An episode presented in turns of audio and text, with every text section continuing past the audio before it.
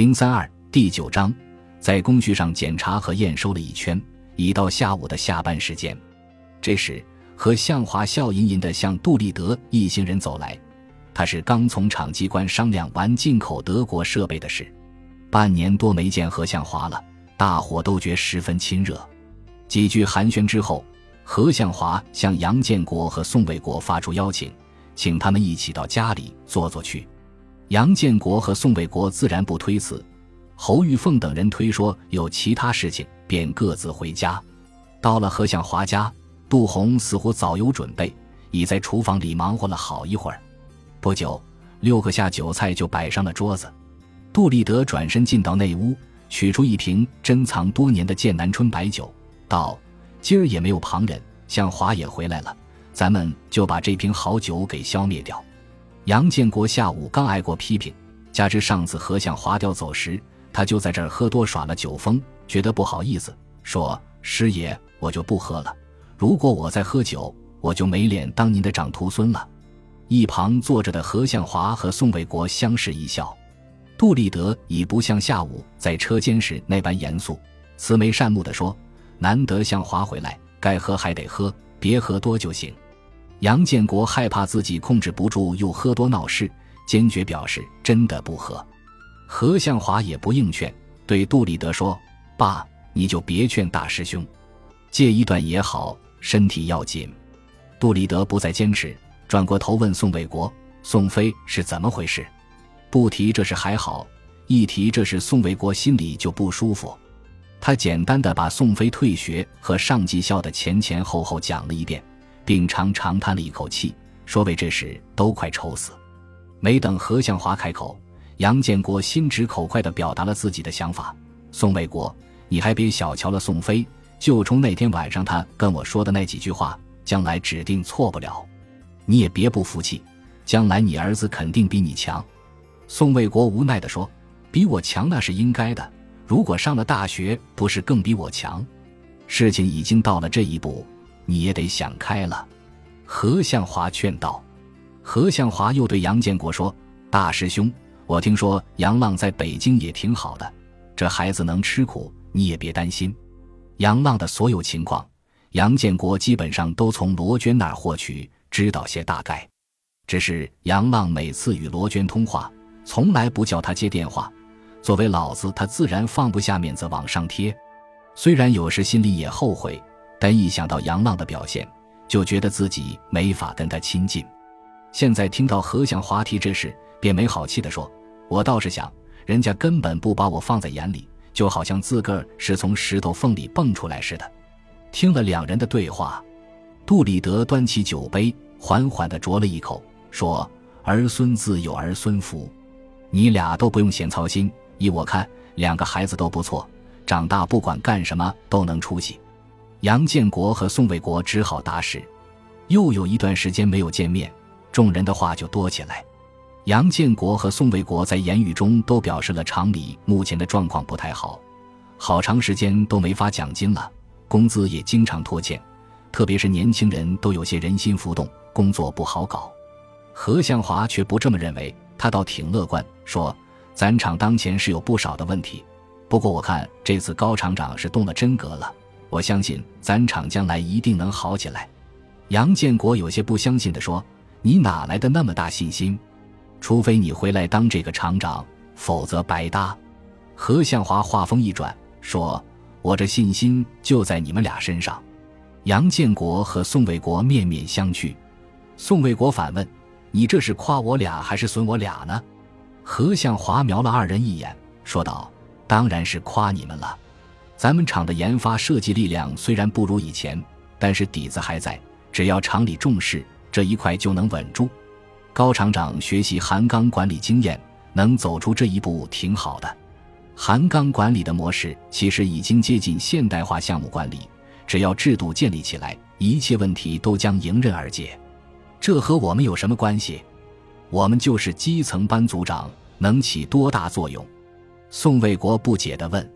何向华一本正经地说：“依我看，你们的作用是给咱厂树立起精益求精、一丝不苟的工匠精神。我认为这是最重要的。其实手艺到了你们这份上，不会有多大差别，差别就在于把工作做完美的责任心，而这份责任心往高里拔，那就是工匠精神。如果厂里有一大批像你们俩一样的工匠师傅，还发愁什么？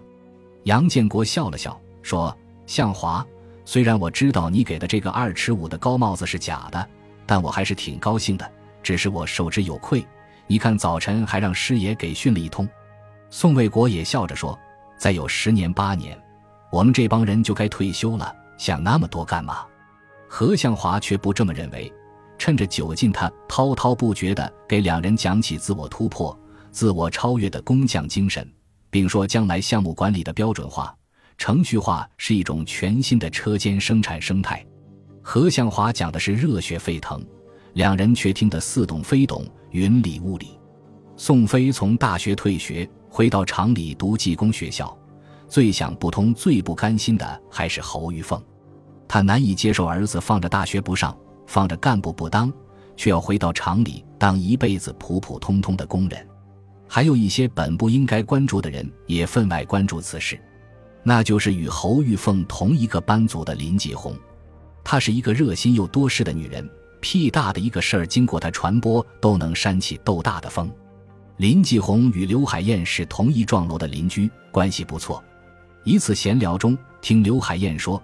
宋飞好像去北京找过彭威表白，并且被拒绝，他便第一时间把这个消息添油加醋地告诉了侯玉凤，并断言宋飞的前途肯定是被彭威给毁的。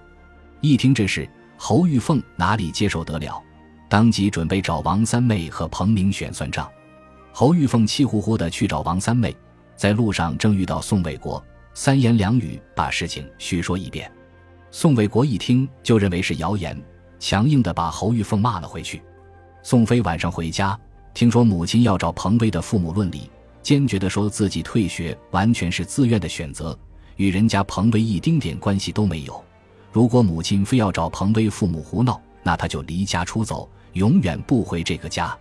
此话把侯玉凤给吓住了，他真怕宋飞年轻气盛做出傻事，虽然仍心不甘情不愿，也只好暂忍作罢。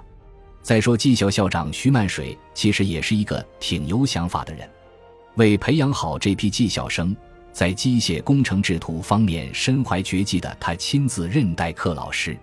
他的理念是，滨江机车厂的将来一个主要的专业方向是自动化加工与制造。机械工程制图是这个专业的基础。如果连图纸都不会画或者看不懂，别说操作数控机床。就是普通机床都上不了手，同时他要求选他课的学生采取双选，他的课考试成绩底线是八十分，要是考不了八十分，就要被清出自己的课堂。当然，不具备这种自信的学生可以到别的班去上课。宋飞早就听说徐校长在这方面的绝活，便第一个报了名。进入技校以来，宋飞在机械制图。加工方面的潜能被充分激发，他忽然觉得当时与杨浪一起在厂里耳濡目染的那些东西，很快就与理论和实践结合了起来。兴许是天赋使然，他觉得技校的那些专业知识简单又易懂，特别是徐校长的授课让他结课过瘾。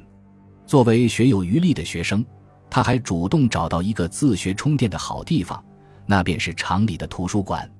因为那里有专业制图和机械加工方面的许多杂志资料，他对上面的内容十分感兴趣，往往看上一两遍就能记个差不多。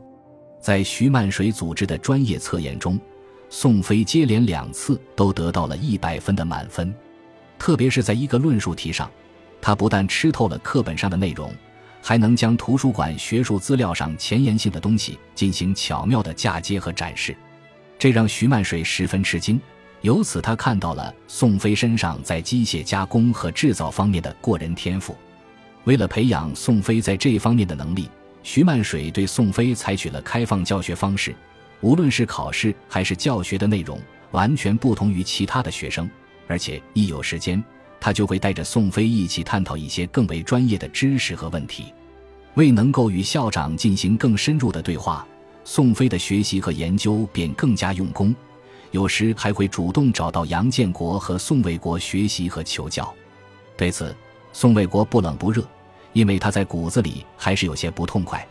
但杨建国却十分支持他，或者说，从那天在车间宋飞找到他说了那番心里话，他就觉得这个孩子是一块好料子。特别是近些日子的接触中，他觉得宋飞确实对机械有着不同一般人的悟性和痴爱，于是指导起他来也十分尽心。就连赵老五、马二生等人都有些嫉妒。当然，杨建国的心里也隐隐的痛。因为他看到宋飞，就会禁不住想到杨浪。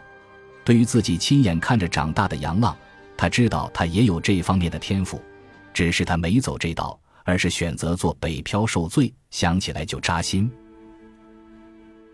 感谢您的收听，喜欢别忘了订阅加关注，主页有更多精彩内容。